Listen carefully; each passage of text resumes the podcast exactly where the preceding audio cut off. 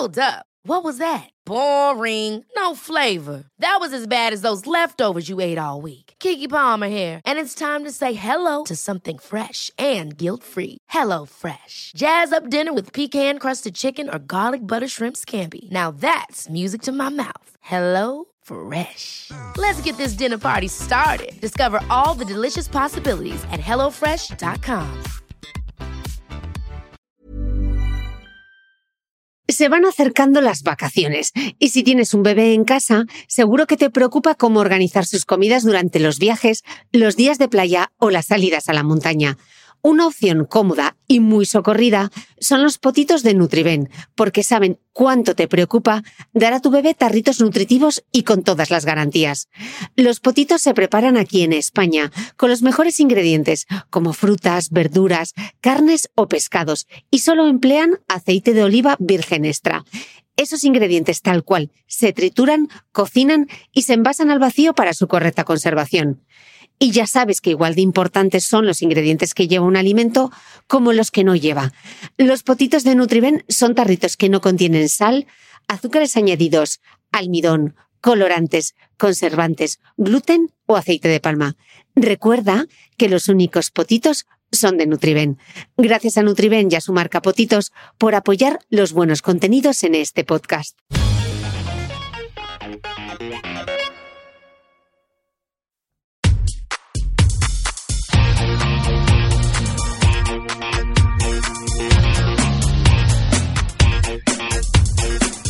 Hola, soy Cristina Mitre, periodista y autora del blog de Beauty Mail. Bienvenidos a mi podcast, donde todas las semanas charlaré con los mejores expertos de la cosmética, la nutrición, el fitness y el bienestar, para que te sientas bien y te veas mejor. El próximo viernes 19 de octubre es el Día Mundial contra el Cáncer de Mama. Para todas aquellas mujeres que hoy se enfrentan a un diagnóstico, va dedicado este podcast en el que vamos a hablar de nutrición y cáncer. La idea de hacer este episodio no fue mía, sino de mi querida amiga Elena Taboada, quien padece un sarcoma y que sé que ahora mismo me escucha al otro lado. Elena me envió una nota de voz que me hizo pensar en lo importante que era grabar un podcast con un experto en nutrición oncológica. Desgraciadamente en nuestro país, la figura del dietista nutricionista no está contemplada en el Sistema Nacional de Salud Pública, como sí ocurre en Japón, Francia y Reino Unido. Así que el paciente oncológico muchas veces navega la deriva por Internet.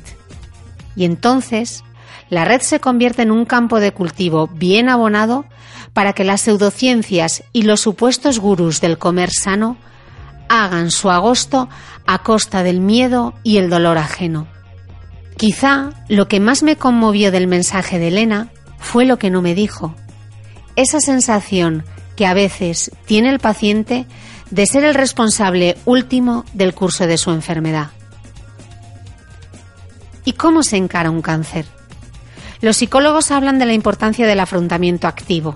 La psicóloga Marta Redondo me explica que se trata de llevar a cabo todas las indicaciones que los profesionales de la salud dan para poder vivir la enfermedad de la mejor manera posible.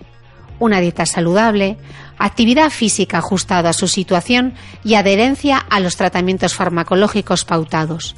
Y en lo que se refiere a la parte emocional, hay que reconocer las emociones que aparecen, poniéndoles nombre y compartiéndolas.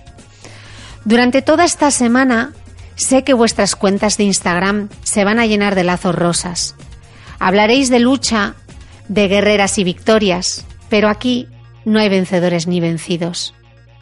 Dejad que el paciente llore si lo necesita, que exprese su miedo y su rabia, porque el cáncer pone tu vida en pausa, porque todo cambia en un instante.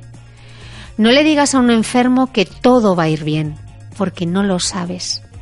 Abrázale y acompáñale. No le hables de otros casos, no le digas lo que tiene que hacer, no le regañes. No le exijas que se anime, ni le recuerdes que la actitud es importante o que no hay que perder la sonrisa. Escúchale, porque nunca has sentido tanto miedo.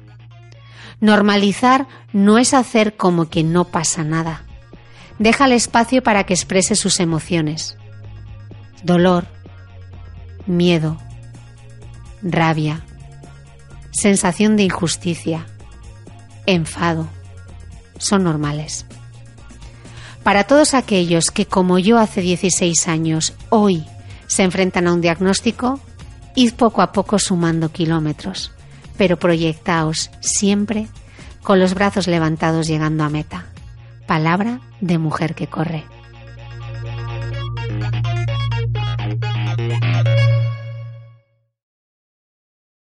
Bienvenidos todos a un nuevo episodio del podcast.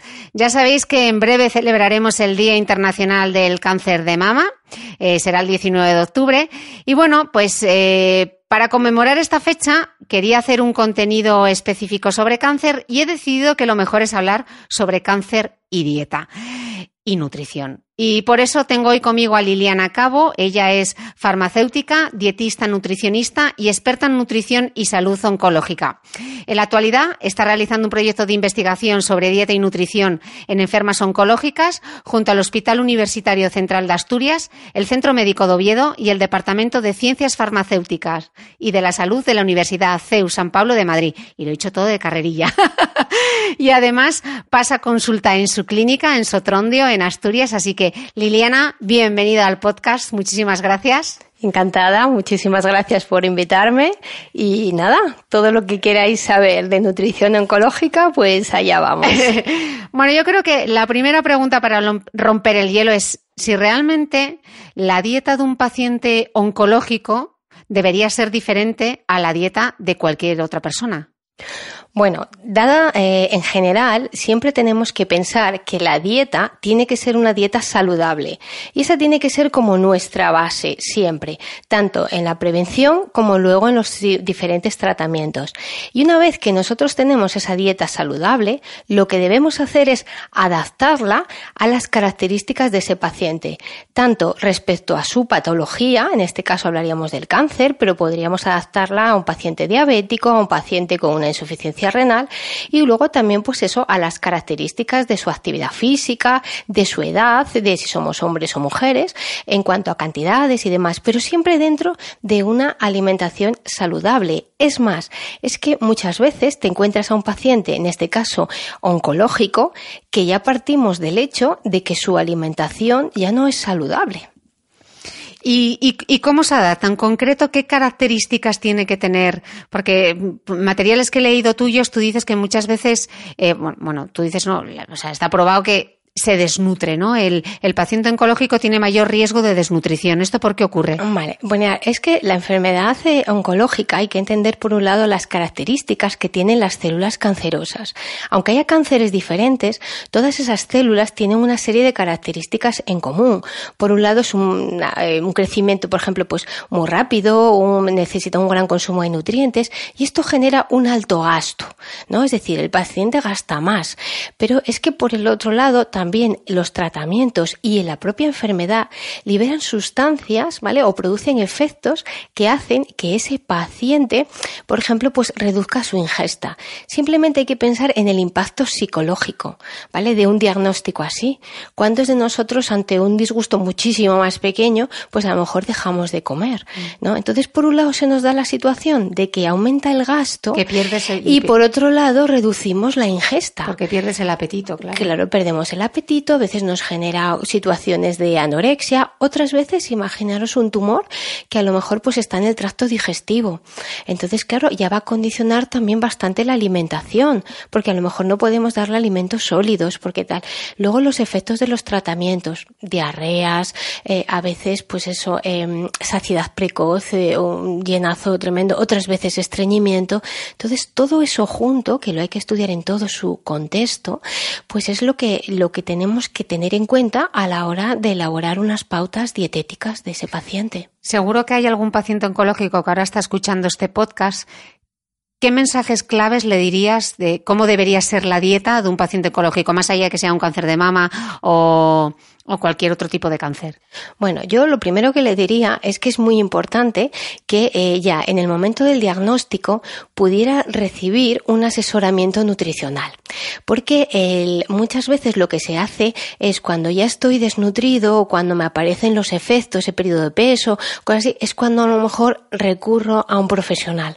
Y quizá lo que teníamos que hacer es ya desde el principio decir, bueno, pues yo ahora tengo esta situación, voy a tener unos tratamientos eh, X de quimioterapia, radioterapia, etcétera, y cómo tengo que adaptar mi alimentación. Realmente no hay unas pautas generales para todo el mundo, sí que hay una alimentación saludable, pero a lo mejor ese paciente al que les damos unas pautas, eh, pues eso siempre predominando los alimentos de origen vegetal frente a los animales, pues ese paciente tiene pues eh, saciedad precoz. Entonces, claro, ese paciente no puede comer grandes cantidades, entonces a lo mejor tiene que comer menos, pero eh, más a menudo. Esos alimentos, pues el profesional le tiene que orientar a cómo los tiene que enriquecer para que tengan poco volumen, pero que tengan una gran densidad nutricional, ¿vale? Siempre es eh, una pauta dietética adecuada.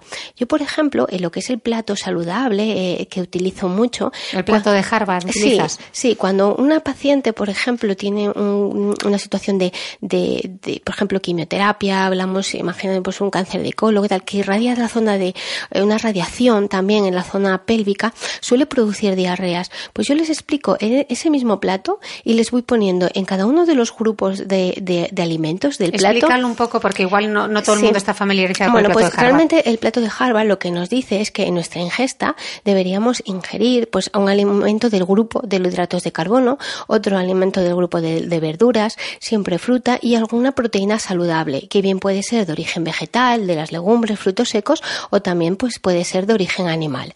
Ahora bien, dentro de ese plato, pues si esa persona, por ejemplo, va, tiene una diarrea o creemos que puede tener una diarrea, ya no le vamos a decir coma verduras, ya las limitaremos, pues por ejemplo, a lo mejor a los tubérculos, ¿vale? Es decir, lo que habría que hacer es eso, siempre adaptarlo, pues a veces a las características del paciente. A lo mejor encuentras una persona que es muy dada a que le gusta cocinar o tiene un familiar, porque esto es muy importante, el entorno de esa persona.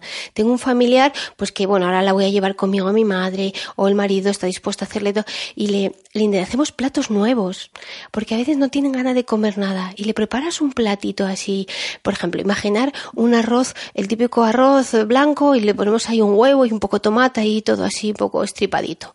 Ahora lo cambiamos y cogemos un aro, lo emplatamos, le ponemos un huevito poché, ponemos alrededor unos tomatitos, unas cosas. Hombre, la presentación va a cambiar mucho. Seguro que por lo menos va a intentar probarlo, ¿no? Entonces, todo ese conjunto de cosas, es decir, conocer eh, qué enfermedad tiene el paciente, sus efectos adversos, qué es lo que ese paciente eh, le gusta y, si está dispuesto, todo ese conjunto sería lo que tenemos que intentar aplicar. Claro, pero en este país tenemos un problema y es que vuestra figura, la figura del dietista nutricionista, no está dentro del sistema de la salud. O sea, a mí me diagnostican un cáncer y le puedo preguntar a mi oncólogo, pero no puedo pedir cita con el dietista nutricionista para que me dé una pauta.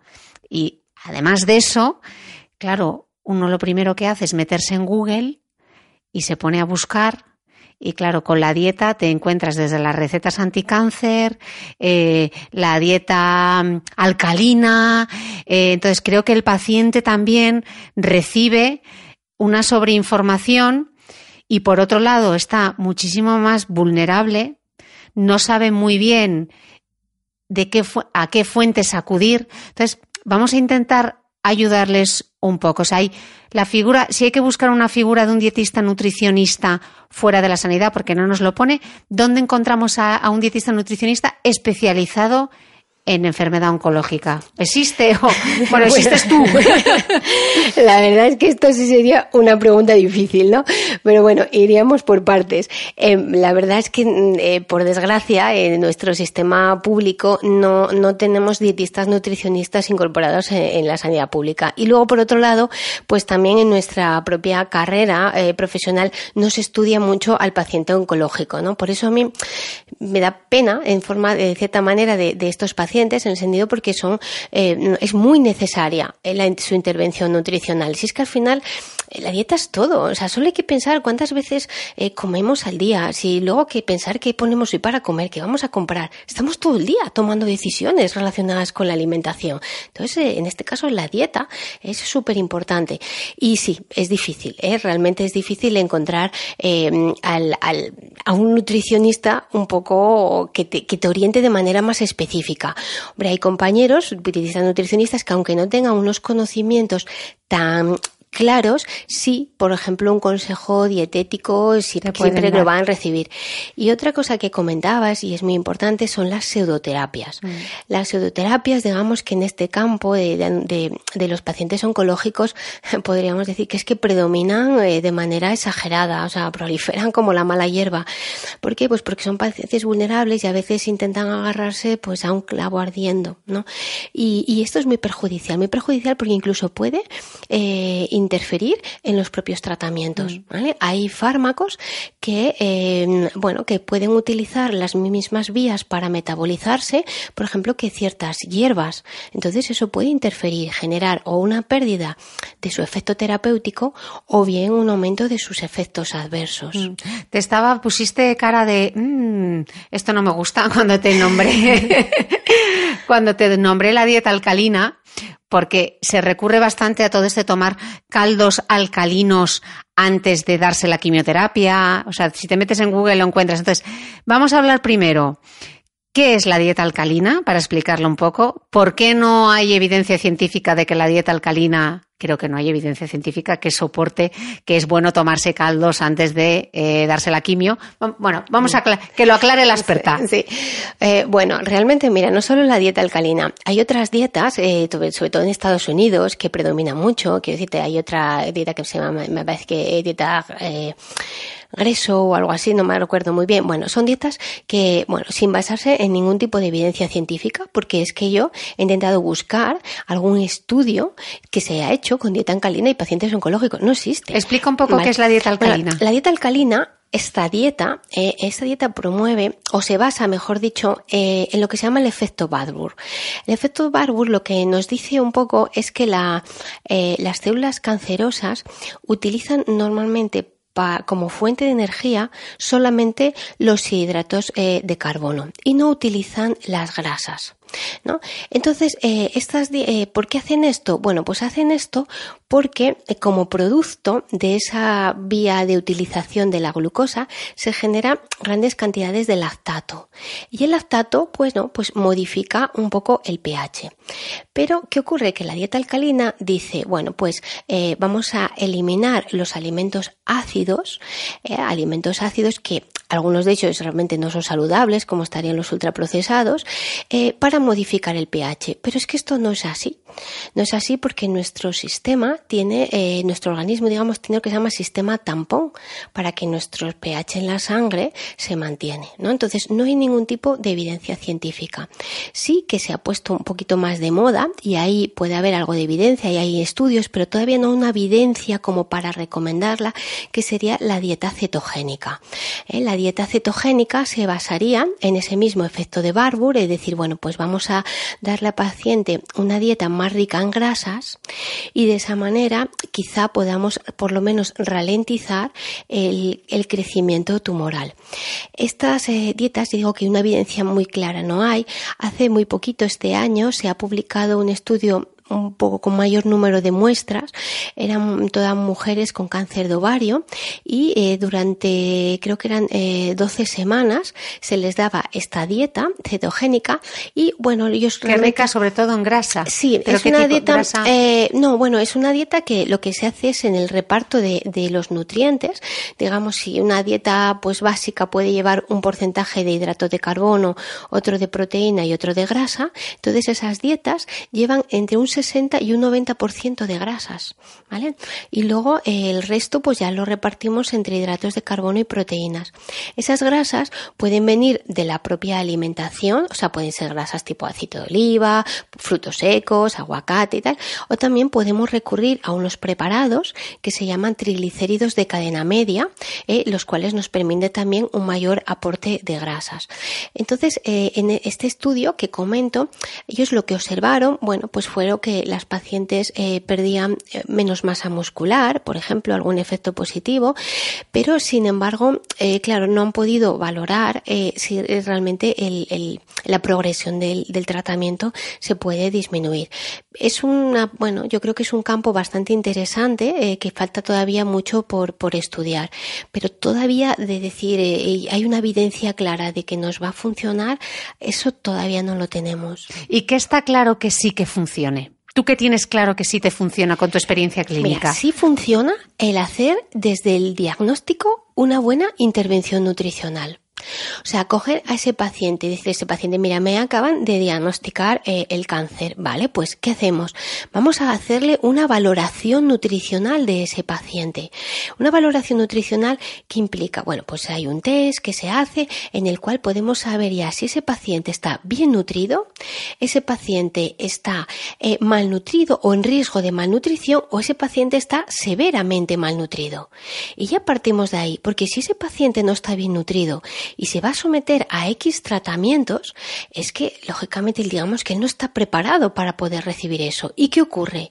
Pues lo que ocurre es que luego los tratamientos se tienen que suspender o se tiene que reducir la dosis, es decir, va a disminuir ese efecto terapéutico. Entonces, si ahí desde el principio vemos ese paciente, le hacemos eso, un seguimiento, una intervención nutricional, o sea, vamos a la par que el tratamiento con nuestra intervención nutricional, con nuestras pautas, eso es lo que luego nos va a permitir que haya menor desnutrición, que haya menos efectos adversos de los tratamientos. Eso es lo que realmente vemos que sí funciona. Decías antes que en un paciente oncológico el gasto energético es, es mayor. Entonces, hay quien recomienda que la ingesta de proteína en un paciente oncológico sea más elevada. ¿Eso es correcto? Sí. Eh, digamos que los requerimientos nutricionales diferentes del paciente oncológico eh, a, una población sana se dan sobre todo en las calorías, porque claro, en mayor gasto tenemos que poner más calorías y luego también en las proteínas. Existen una serie de guías clínicas que todas están bastante consensuadas respecto a que la cantidad de calorías tiene que oscilar entre 25 y 35 kilocalorías por kilo de peso y también la cantidad de proteínas en una población sana está en torno a 0,8 gramos de proteína por kilo de peso, en un paciente oncológico puede subir entre 1,2 incluso 2 gramos gramos. Pero claro, habría que ver, como siempre digo, es muy importante personalizar, porque si yo, por ejemplo, tengo una paciente con un cáncer de mama, ahí no suele haber tanto grado de desnutrición, hay más bien malnutrición, mm. porque incluso puede haber obesidad. Y ya que eh, vamos, va a ser el del cáncer de mama, decir que precisamente la obesidad en el cáncer de mama es uno de los principales factores de riesgo de una recurrencia, es decir, de que nuevamente vuelva a aparecer la enfermedad. Y luego, eh, claro, todas estas leyendas urbanas que, eh, que seguro que muchos pacientes que están escuchando este podcast, es que me han dicho que deje de tomar gluten. Porque el gluten y la inflamación, eh, pero claro, esto es algo que se pregunta al que lo está escuchando. Claro, te llegan tantos mensajes. ¿Realmente un paciente oncológico se tiene que quitar el gluten? Bueno, pues eh, en principio no. ¿Vale? En principio no, salvo que, bueno, ese paciente tenga algún problema. Ahora bien, si a lo mejor ese paciente tiene alguna serie de efectos adversos a nivel digestivo, a ver, ahí, pues que, igual que otro paciente, que podemos tener eh, eh, problemas a nivel digestivo, entonces ahí sí optaríamos probablemente no solamente el gluten, a lo mejor tenemos que quitar también la lactosa, ¿vale? Porque ya partimos también de que puede haber un daño en las células enterocromafines a nivel digestivo, es decir, de gastrointestinal. Entonces, pero en principio, por generalizar así y decir, ala, me acaban de diagnosticar el cáncer, tengo que quitar el gluten. No, No, eso no, ¿vale? Puede ser en determinadas circunstancias, pero igual que ocurre en otro tipo de, en otro tipo de pacientes. Sí, bueno, que independientemente de que tenga la enfermedad o no, puede tener una intolerancia a la lactosa, pero que no porque te diagnostiquen un cáncer te tienes que quitar. No, a veces las intolerancias eh, suelen aparecer, ¿vale? Porque otro aspecto muy importante eh, que sabemos, y en algunos cánceres es más importante que otros, por ejemplo en el cáncer de colon, es la microbiota, es decir, todas estas bacterias intestinales que tenemos a nivel del colon. Entonces esas bacterias quedan muy dañadas mm. como consecuencia de estos tratamientos. Por eso, otra cosa, por eso digo tan importante la figura del dietista, porque muy importante en estos pacientes de colon, una vez que han pasado ya por todos sus procesos, pues comenzar a intentar volver a regenerar toda esa microbiota tan importante. Y ahí eh, se trataría de volver, bueno, ver qué probióticos son los más adecuados, alimentos prebióticos, es decir, alimentos que, que nos... Háblanos de esos alimentos, porque aparte son interesantes, no solo quien esté pasando por un proceso oncológico, para cualquier cualquiera persona, incluir este tipo de alimentos es muy interesante, ¿no? Sí, es muy importante. Mira, hay, hay estudios en el caso del cáncer de colon, estudios, bueno, que están todavía, digamos, incipientes y necesitamos reproducir más, pero que se ha visto que incluso eh, puede haber una mayor o menor resistencia a los antibióticos en función, a veces, del tipo de bacteria que, que podamos tener. Hay estudios que se han hecho con mujeres y la presencia de una bacteria en concreto que se llama Arkermansia municifila, pues parece ser que si está presente de esa bacteria, puede eh, ocurrir que esa persona tenga menos resistencia, ¿vale? Es decir, son cosas que todavía faltan mucho por estudiar, pero bueno, que están ahí. Entonces ya sabemos la importancia que tienen esas bacterias junto con nuestro propio sistema inmune, ¿vale? Otro sistema muy importante, de hecho ahora, eh, luego si quieres hablamos de la inmunoterapia, que es otro campo que ahora le han dado el premio Nobel a sus descubridores. Entonces esas bacterias, digamos que en general no las tratamos bien. Pero ¿Cómo las maltratamos? ¿Qué les hacemos? no las tratamos bien tenemos que pensar que son como nuestros hijos, ¿vale? Que las hay que querer, las hay que cuidar, las hay que dar de comer y no les vale cualquier cosa, ¿no? Entonces, eh, ¿qué ocurre? Pues que a veces tratamientos eh, farmacológicos, sobre todo los antibióticos, desde que somos ya pequeños, a veces nos los dan. Eh, luego, por ejemplo, el alcohol, el tabaco, la falta principalmente de fibra en nuestra dieta, que asimismo es una de las principales causas de la aparición de ciertos cánceres, como en el caso del colon. Tomamos poca fibra porque la fibra está en alimentos alimentos de origen vegetal y comemos pocos alimentos de origen vegetal. En general abusamos de alimentos, eh, eh bueno, somos carnívoros en general, ¿no? y luego ya nos tomamos el olbrán para meter ahí un poco de fibra. o buscamos fibra en alimentos vegetales, luego buscamos eh, lácteos con fibra y cosas así. A ver, realmente, ¿por qué voy a buscar yo la fibra en algo que está añadido porque no lo tiene? ¿Qué alimentos son ricos en fibra? Sí que es interesante todos, meterlos. Todos los alimentos vegetales tienen fibra ¿vale? Ahí tenemos eh, las legumbres, eh, los cereales integrales, ahí tendríamos los frutos secos, eh, tenemos también las semillas, es decir, todos los alimentos de origen vegetal. Yo siempre digo que cuando comamos un alimento animal, que haya un vegetal.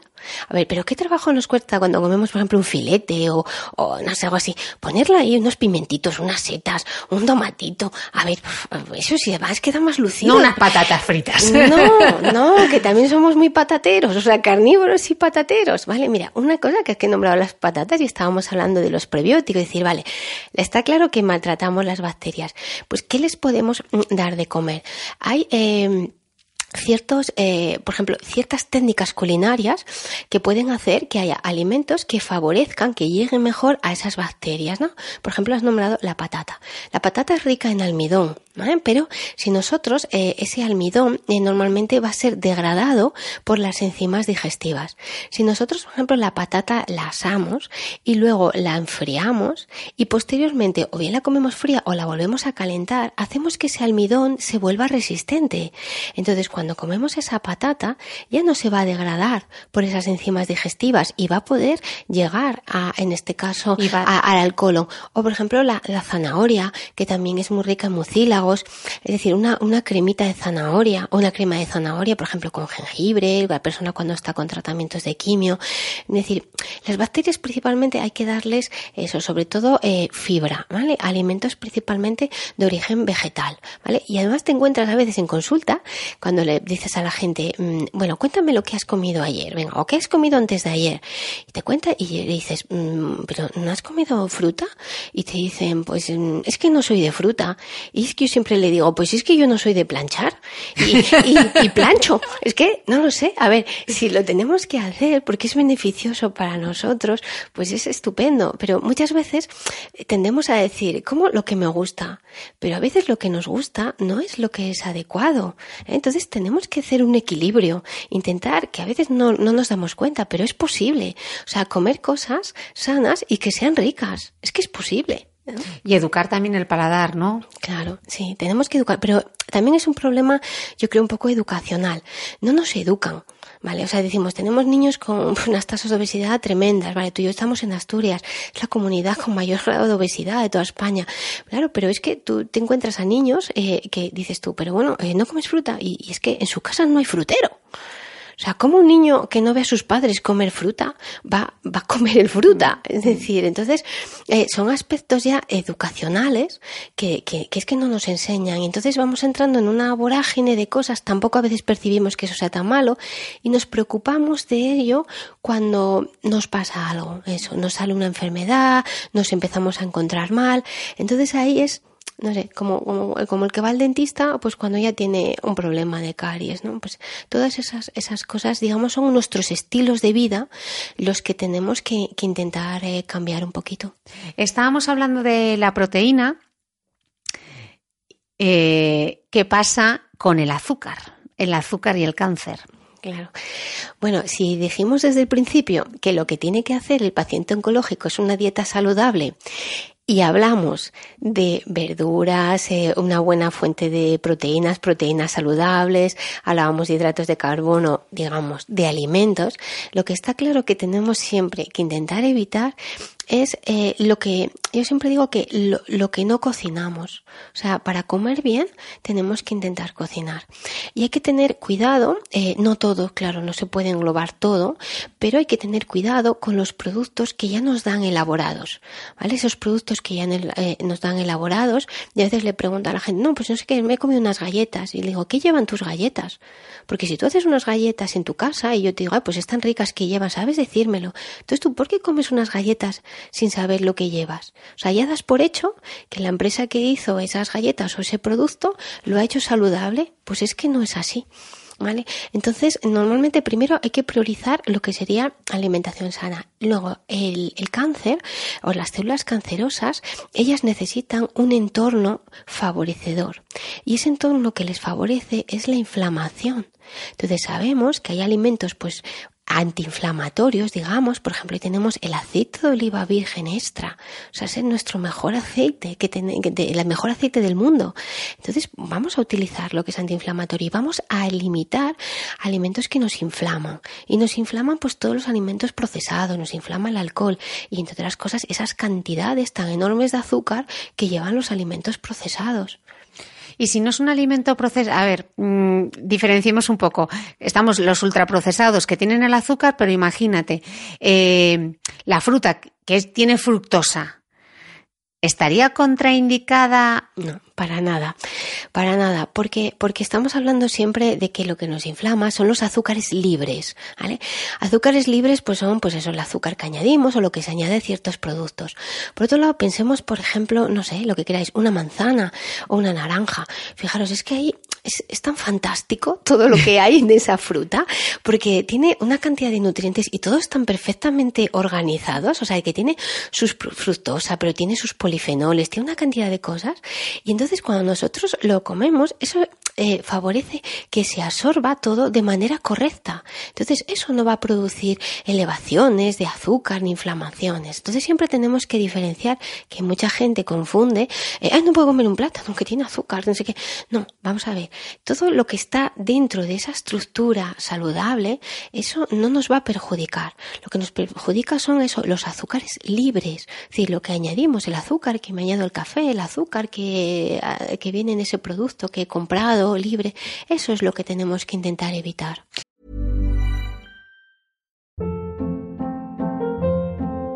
Hold up. What was that? Boring. No flavor. That was as bad as those leftovers you ate all week. Kiki Palmer here, and it's time to say hello to something fresh and guilt-free. Hello Fresh. Jazz up dinner with pecan-crusted chicken or garlic butter shrimp scampi. Now that's music to my mouth. Hello Fresh. Let's get this dinner party started. Discover all the delicious possibilities at hellofresh.com. ¿Sabías que los bebés son capaces de autorregularse y comer lo que necesitan? Hasta el primer año, la leche ha de ser su alimento principal, bien sea lactancia materna o artificial, y poco a poco podrán ir probando diferentes texturas y alimentos. Ahora, con buena temperatura, a todos nos gusta salir más de casa, y en verano pasamos mucho tiempo fuera, en la playa, la montaña o recorriendo el mundo. Si tienes un bebé que ya ha empezado con la alimentación complementaria, para esos momentos puedes contar con los diferentes tarritos que ofrece Potitos. Hay recetas para bebés desde 4 y 6 meses y solo llevan ingredientes como frutas, verduras, carnes o pescados que se trituran y se envasan tal cual. Los potitos de Nutriben son tarritos seguros, fáciles de conservar y transportar, ya que no necesitan refrigeración, tan solo mantenerse en un lugar fresco. Se calientan en microondas o al baño María, sin conservantes ni azúcares añadidos. Gracias a Nutriben y a su marca Potitos por ser nuestro mecenas del mes.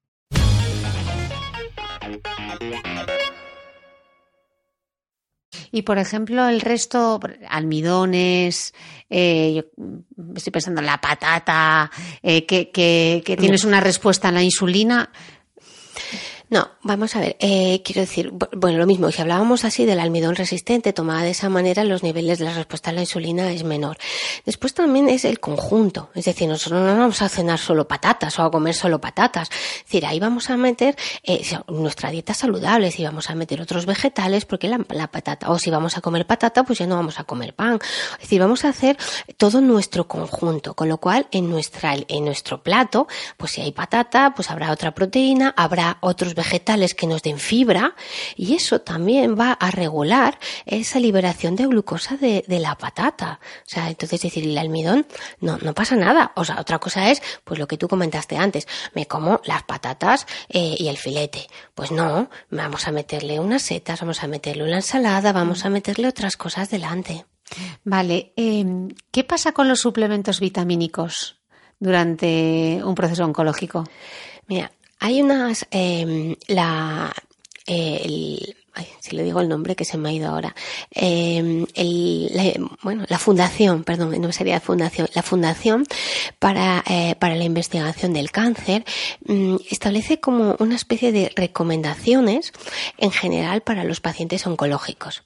Dentro de esas recomendaciones, una está el mantener un peso saludable, es decir, un normopeso está evitar aquellas eh, bebidas o aquellos alimentos que favorezcan la subida de peso. Entre estas cosas está, están las bebidas azucaradas y está también evitar el alcohol. Está otra recomendación potenciar el consumo de alimentos de origen vegetal y limitar eh, la ingesta de carnes rojas y procesadas. Y luego dentro también de sus de recomendaciones indica evitar el suplemento, evitar los suplementos a menos pues que ya vengan por una recomendación de, del propio médico, del propio oncólogo, ¿vale? Los debemos de evitar por eso, hombre, hay algunos tipos de tumores, por ejemplo, tumores endocrinos que son deficitarios en vitamina B3 y ahí sí hay que hacerle una suplementación, pero ya es una suplementación que está regulada dentro del propio tratamiento. Ahora yo decir, me acaban de diagnosticar un cáncer y me voy a coger a tomarme yo por mi cuenta unas vitaminas sin ni siquiera saber si las tengo deficitarias. Eso no lo deberíamos hacer nunca. Por ejemplo, hay vitaminas liposolubles que su acúmulo puede afectarnos al hígado y hay que pensar que estos tratamientos también. Entonces, nunca hay que hacer nada por así por nuestra cuenta. Por ni, minera, ni suplementos minerales, ni... No, ningún tipo de suplemento. Suplementos minerales, pues nos tomamos frutos secos. Son fantásticos como suplementos minerales. Pero no, nunca hay que, que buscar esto ni un hongo fantástico que hay en China, que no, o sea, lo que hay que intentar es, pues eso, eh, llevar bien el tratamiento que, que nos indique el, el servicio de oncología y luego, pues eso, intentar en la medida de lo posible hacer una dieta por un lado, saludable, eh, adaptada a las características de ese tumor y también a los efectos adversos que me va a producir el tratamiento. Claro, porque, por ejemplo, eh, la fatiga, que está muy asociada a la quimioterapia, ¿con la nutrición podemos paliar un poco esa fatiga o...? Fíjate, pues ahí eh, yo que defiendo la nutrición a muerte, eh, en el estudio que yo estoy haciendo es el principal síntoma de todos los tratamientos, independientemente del tipo de cáncer. Entonces es una fatiga muy grande. Yo recuerdo eh, una chica que me decía, yo, me decía, yo llegué a preocuparme porque es que hacía una cama y me tenía que sentar. O sea, llegué a pensar, madre mía, voy a estar siempre así. Pues mira, yo ahí, bueno, ahí se recomienda descansar y tal. Ahí lo que sí se ha visto, que hay, estudios publicados, es el ejercicio. lo sabía, estaba esperando esta respuesta. hay, un, hay un estudio bastante interesante que se ha publicado hace poco en pacientes con cáncer de colon y ahí se ha visto que la intervención de, ejercicio físico eh, disminuía la fatiga. Y luego, por ejemplo, en las pacientes que no es fatiga, pero es linfedema, eh, ya que estábamos con el cáncer de mama, eh, a mí me parece un efecto secundario bastante terrible en estas, en estas pacientes y que se le da poca importancia al linfedema. Es cuando hay retención, esa retención de líquido, ¿no? Sí, el linfedema ocurre en aquellas personas que eh, pues le ha tenido que, su intervención quirúrgica le ha afectado algún ganglio. Entonces, esto implica que puede afectar al sistema linfático y ese sistema linfático ya no drena bien. Entonces supone eso una acumulación de esos líquidos y las pacientes indican siempre que es como si tuvieran una garra apretándola y el brazo y bueno, es bastante eh, un poco impactante, ¿no? En su calidad de vida. Pues ahí hay estudios donde se ve tanto la bajada de peso, ¿vale? Porque muchas pacientes oncológicas de cáncer de mama tienen eh, sobrepeso y obesidad. Entonces, tanto la bajada de peso como las intervenciones de ejercicio físico. Antes se recomendaba eh, principalmente ejercicios aeróbicos. Hoy se han hecho, hay algunos estudios que se están haciendo, por ejemplo, con remo y con algún eh, estudio de fuerza y, bueno, y se ha, visto que, también los resultados son buenos, principalmente eso, en, en esa disminución de, la presión que ellas perciben.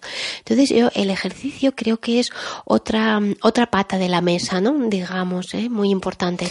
Mira, de hecho quiero traer justamente a colación un estudio que yo creo que lo has mencionado tú en cosas que te encontré, eh, un estudio hecho por el GEICAN en el que participaron eh, más de mil mujeres y comprobaron que una dieta rica en verduras, frutas, aceite de oliva, pescado, eh, bajan productos grasos, carne, embutidos, dulces y bebidas azucaradas, reducía hasta el 30% el riesgo de desarrollar cáncer de mama y ese mismo estudio concluía que las mujeres españolas que llevan una vida sedentaria tienen un 71% más de riesgo de desarrollar cáncer de mama. Así que no solo es importante durante el tratamiento, también es importante eh, como prevención. Claro, mira, el, el, bueno, claro, es que está claro, o sea, nosotros, lo que sí tenemos, eh, vamos, la evidencia. ¿De qué hay evidencia realmente La evidencia clara. desde el punto de vista de prevención, digamos, bueno, lo primero que tenemos que pensar es que casi el 80 o el 90% de los cánceres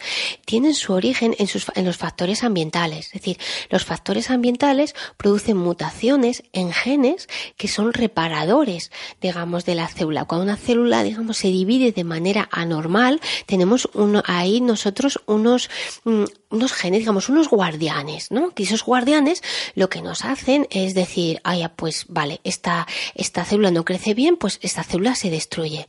Pero cuando esos genes no funcionan bien, es como si un ingeniero está vigilando la obra y ese ingeniero pues tiene un problema en un ojo y ya no ve bien, entonces ya no va a vigilar bien la obra. Pues es lo mismo. Entonces, esos, esos errores en esos genes, o digamos en ese ingeniero que vigila, muchas veces pueden ser genéticos, pero son los menos.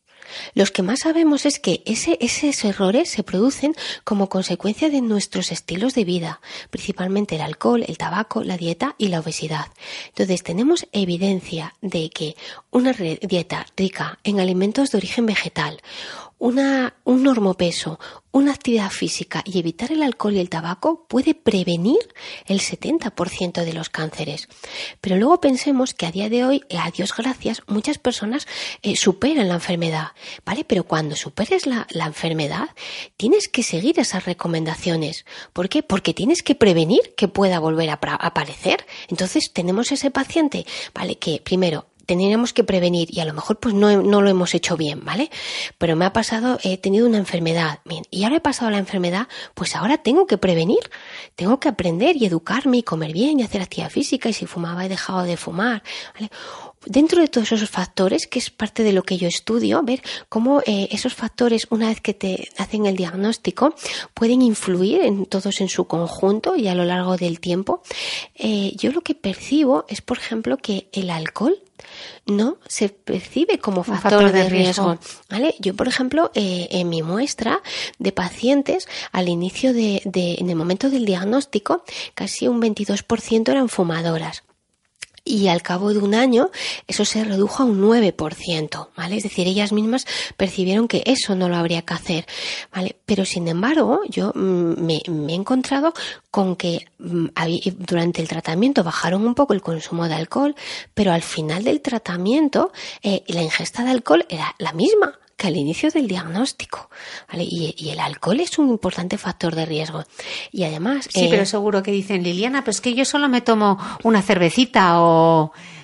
Ya. ¿Cuál, es, la moderación? Tenemos a, a infravalorar el consumo de alcohol. Es que lo infravaloramos. No, no, solo los fines de semana, ya, pero un fin de semana, otro fin de semana, otro fin de semana. Si calculábamos, si calculamos los grados de alcohol que ingerimos al cabo de un año, es que es una barbaridad con esos fines de semana o esas poquitas cosas, ¿no? Entonces, eh, el alcohol hace muchos estragos también en un paciente que tiene ya la enfermedad. Puede interaccionar con los propios fármacos, pero además, eh, por ejemplo, también interacciona con la absorción de una vitamina que es el folato, que en pacientes con cáncer de mama yo he visto que está bastante eh, disminuida, digamos. Entonces también interacciona. Y luego también con los propios tratamientos hormonales que a veces mujeres que tienen que llevar durante cinco años Mm. ¿no? Y no se percibe como factor de riesgo. Y todos esos juntos, que además no tenemos a veces un factor, es que tenemos más. Mm. Tomamos alcohol, no nos movemos, comemos mal, mm. estamos obesos. No son cuatro personas las que tienen todo eso, es que todo eso es en su conjunto. Este estudio de intervención que estás haciendo tú en eh, Luca, en Asturias, eh, además de la dieta, me estabas contando antes que también les prescribís ejercicio. Claro. ¿Qué tipo de ejercicio? Sí, mira, no es un estudio de intervención, realmente es un estudio observacional. Es decir, yo lo que hago es eh, ver, pues eso, eh, ver todos esos factores en el momento del diagnóstico y luego, pues a lo largo del tiempo, ver todos los cambios que se producen en esas pacientes y demás. Pero, eh, claro, una vez que cuando me ha finalizado el estudio, claro, yo sí que les he hecho, pues es una intervención nutricional, lo que te comentaba, pautas de ejercicio. Si, por ejemplo, son pacientes con cáncer de mama, que son las que yo tengo en su mayoría, he observado que muchas veces cuando son pacientes sobre todo premenopáusicas y con un tratamiento hormonal, eh, generalmente mm, pierden algo de su masa muscular.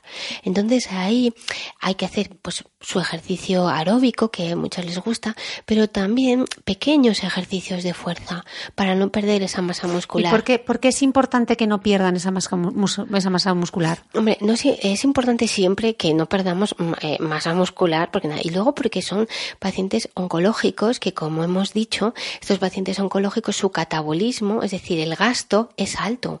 Entonces, el gasto proteico es alto. Si nosotros no ingerimos o no mantenemos una buena masa muscular, nuestro organismo la va a utilizar.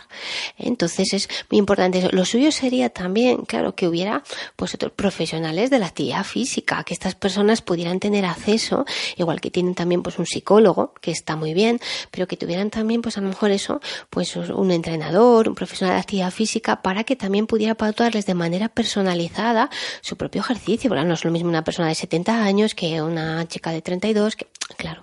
Claro, porque en esta parte de, del ejercicio seguro que hay alguna paciente oncológica que dice, estoy yo ahora como para ponerme con una mancuerna, Liliana, con lo cansada que estoy, la fatiga que tengo, la náusea. Pero, ¿cómo se le adapta ese ejercicio? No, bueno, cuando están con tratamiento de quimioterapia, ahí no hablamos tanto de ejercicio de fuerza. Ahora estaríamos hablando ya, pues, eh, como he comentado antes, ya en pacientes que ya están en su tratamiento hormonal y ya han pasado un poco por todos los tratamientos más agresivos. Por eso hay que individualizarlo todo.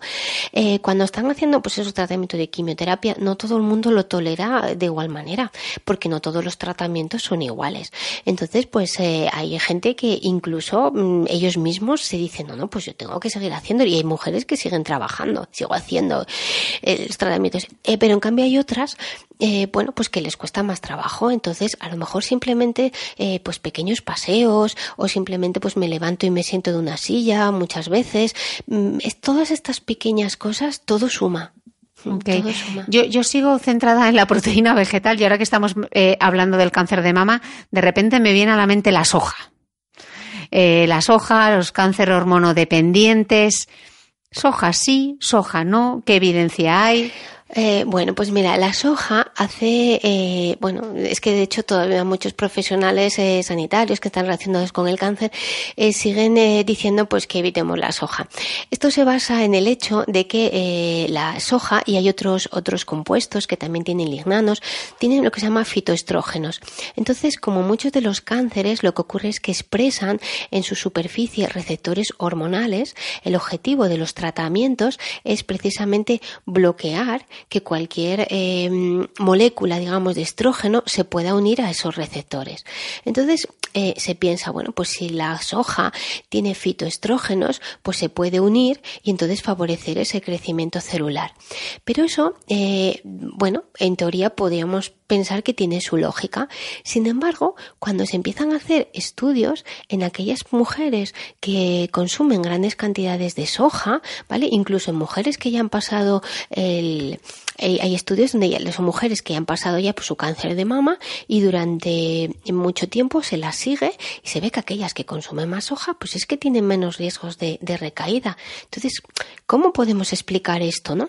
Bueno, pues se cree, se cree que la explicación es que puede haber dos tipos de receptores, ¿no? Dos tipos de receptores. Entonces, que muchas veces hay el alfa y el beta y que realmente la, la soja eh, bloquea, se uniría a un tipo de receptor que bloquearía o impediría que luego la presencia de estrógenos se uniera a, a esa célula cancerosa. Bueno, es un poco complejo de entender, pero la conclusión que podemos sacar es que a día de hoy la evidencia lo que nos dice es que la soja no perjudica en absoluto. ¿vale? Eso no quiere decir que le digamos ahora a todas las pacientes con cáncer de mama que se pongan a comer soja. No. Esto lo que quiere decir es que si a una paciente tiene por su costumbre pues comer soja o quiere O comer, vegetariana, o comer por soja o esa paciente pues es vegetariana, pues eh, realmente es una fuente fantástica de proteínas y que realmente con la evidencia que vemos ahora no, no se podría recomendar perfectamente. ¿Y los lácteos, que es el otro temazo? Bueno, mira, si nos basamos también eh, en este caso en la evidencia de los lácteos, sobre todo respecto al cáncer de mama, no hay ninguna evidencia de que no se deban de tomar. De hecho, eh, esta, la, la Fundación para la Investigación del Cáncer eh, publica, eh, hace como una tablilla y en esa tablilla pues va poniendo, por ejemplo, lácteos y, y y revisa pues todos los estudios que se han hecho respecto a diferentes tipos de cáncer. Y por ejemplo, en el caso del cáncer de colon, eh, pues dice que, que parece que hay una evidencia de que incluso disminuyen el riesgo. Respecto al cáncer de mama, no tenemos evidencia de que sean perjudiciales con las evidencias que hay hoy en día. Quizá a lo mejor me haces esta entrevista dentro de cinco años y te digo otra cosa diferente. Pero bueno, lo que, lo que tenemos ahora de evidencia es que no, no perjudicaría. Y en ningún tipo de cáncer, porque estamos centrados, hemos dicho colon y hemos dicho mama Eh, y el resto. Bueno, parece ser que sí que hubo algún estudio donde sí que se ha encontrado o algún efecto eh, adverso o aumento del riesgo, mejor diríamos, en el cáncer de próstata. ¿Vale? En el cáncer de próstata podía ser, pero claro, luego hay también hay estudios que eh, que meten eh, todos los lácteos en el mismo saco y a veces pues habría que ver porque claro el yogur no es lo mismo que la leche y eso habría que, que diferenciar un poco. Ver, Con la evidencia que tenemos tampoco le podemos decir lácteo sí, lácteo no. De momento todavía no hay. Ahora, si una paciente dice, pues yo, eh, pues quiero retirar eh, lácteos porque quiero disminuir mi, mi ingesta de alimentos de origen animal, pues perfecto, no hay ningún problema. Eh, buscamos otras fuentes de proteínas de origen vegetal y hacemos perfectamente nuestra dieta saludable. Y respecto a la alimentación ecológica, ¿es necesario que las verduras sean ecológicas? No, para nada. O sea, ni en el paciente de cáncer ni en ningún otro. Vamos a ver, que a día de hoy... A Pero ver, los des- pesticidas, Liliana, y todas estas cosas que nos cuentan. Bueno, eh, es que también existen pesticidas permitidos en, eh, a nivel ecológico. ¿Vale? Ahí también hay pesticidas permitidos. No es que, digamos que a lo mejor, bueno, los, los malos, malos, eh, quizá ahí no están, pero también tienen pesticidas. A ver, desde el punto de vista eh, nutricional, eh, los alimentos ecológicos son exactamente igual que los otros, ¿vale? Desde el punto de vista nutricional por lo tanto que bueno, es un poco lo que nos va a interesar. Ahora bien, desde el punto de vista ambiental, pues bueno, ahí sí que podemos decir que hay pues bastante menos perjuicio en, en el cultivo ecológico que en el otro, ¿vale? Pero bueno, también tienen y nada, es el que prefiera tomarlos y ahora decirle al paciente, pues ahora vamos a tomarlo todo ecológico al paciente. No, no, no es necesario. ¿Realmente hay alguna receta anticáncer? No, porque siento decirlo, pero la dieta no cura el cáncer. No cura el cáncer, ojalá. La dieta previene ¿vale? Previene una dieta saludable, previene igual que el ejercicio físico y otra serie de factores, previene la enfermedad.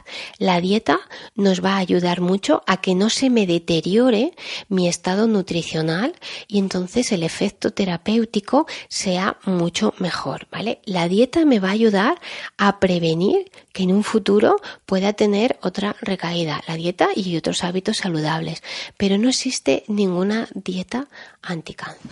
Yo me gustaría eh, aprovechar esta conversación contigo para que mandes un mensaje a todos estos pacientes oncológicos que a veces se sienten tan presionados como si fuesen eh, los únicos responsables del curso de su enfermedad, como no puedo comer esto porque esto igual inflama o tengo que tener cuidado con esto. Manda. Claro, mira, para nada. O sea, realmente eh, lo que hay que hacer eso es pensar que tengo que comer sano, Vale, yo tengo que comer sano, entonces pues eso. ¿Y qué significa comer sano? Pues lo estamos repitiendo continuamente, ¿vale? Es decir, comer más alimentos de origen vegetal y adaptar un poco esos, esos hábitos, esa dieta sana, adaptarla a mi enfermedad y a mis efectos adversos. Incluso yo diría que hasta a mi estado de ánimo. Por eso hablamos pues a veces de ponerles platos eh, ricos y atractivos y probar recetas nuevas y cosas. Entonces, eso es lo que, lo que es más importante.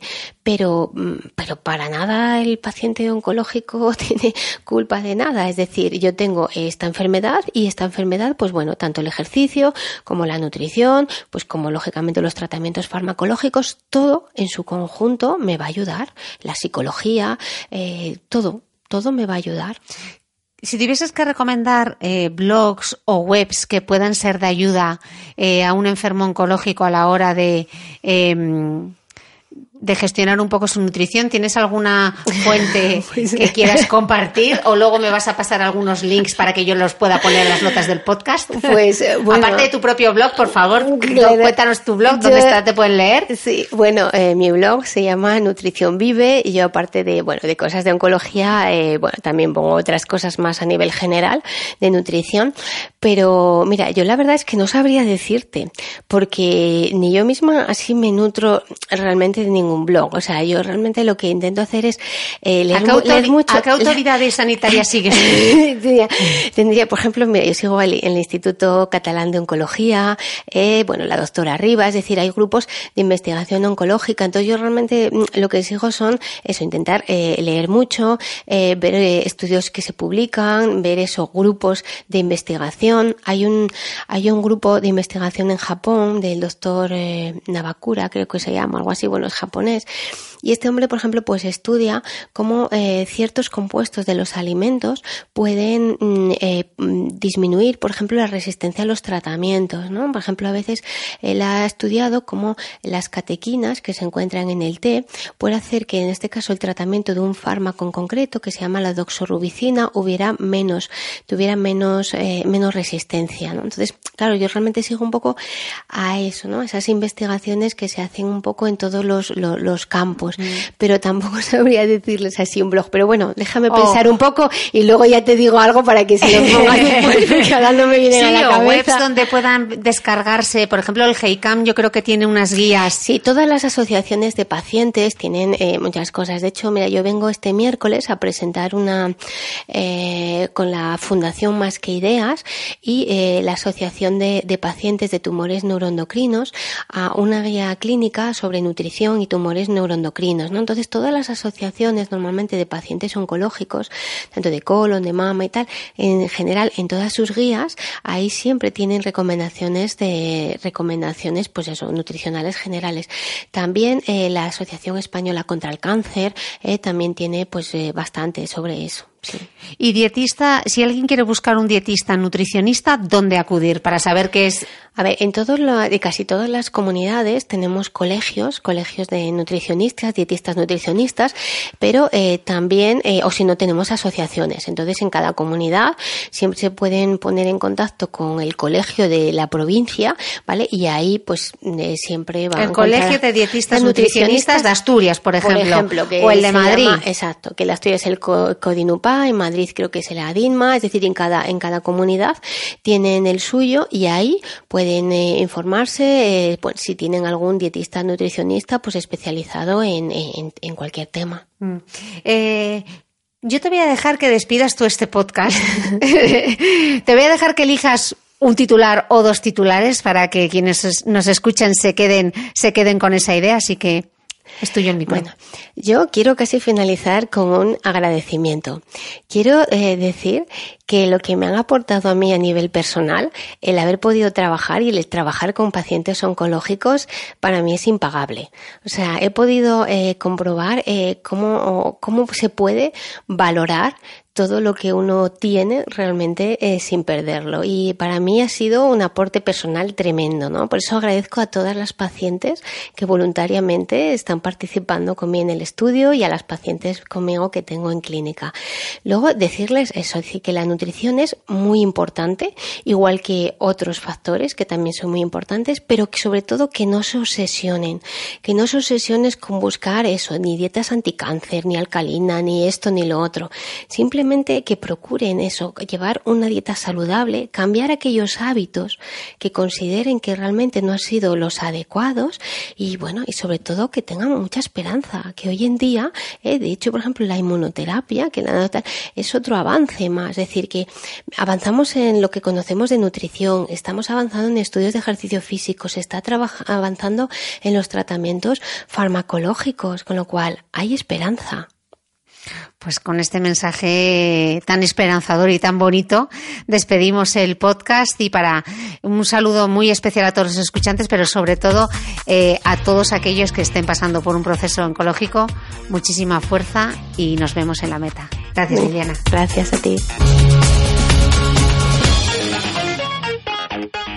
Si no quieres perderte ningún capítulo del podcast de Cristina Mitre, no olvides suscribirte a mi blog de beautymail.es y a cualquiera de las aplicaciones en las que puedes escuchar mi podcast, como Spreaker, Apple Podcast, Spotify o iVoox.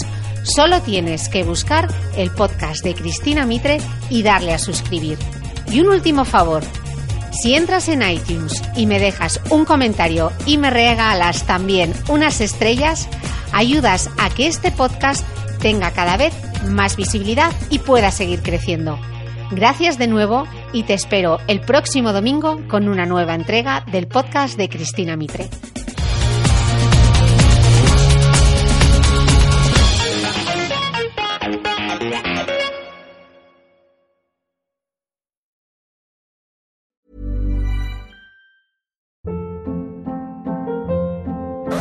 Hold up. What was that? Boring. No flavor. That was as bad as those leftovers you ate all week. Kiki Palmer here, and it's time to say hello to something fresh and guilt-free. Hello Fresh. Jazz up dinner with pecan-crusted chicken or garlic butter shrimp scampi. Now that's music to my mouth. Hello Fresh. Let's get this dinner party started. Discover all the delicious possibilities at hellofresh.com.